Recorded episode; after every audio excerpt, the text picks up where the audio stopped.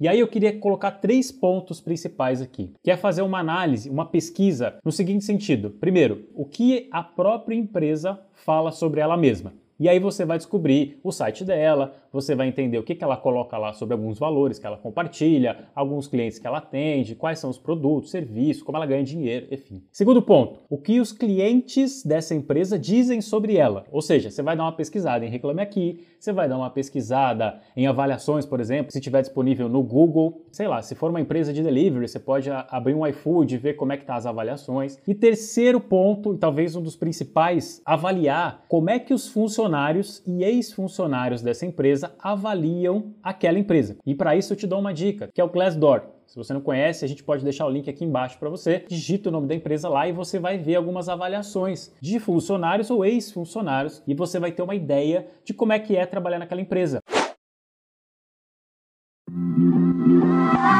Quer aprender marketing digital no seu ritmo e ter acesso a mais de mil aulas?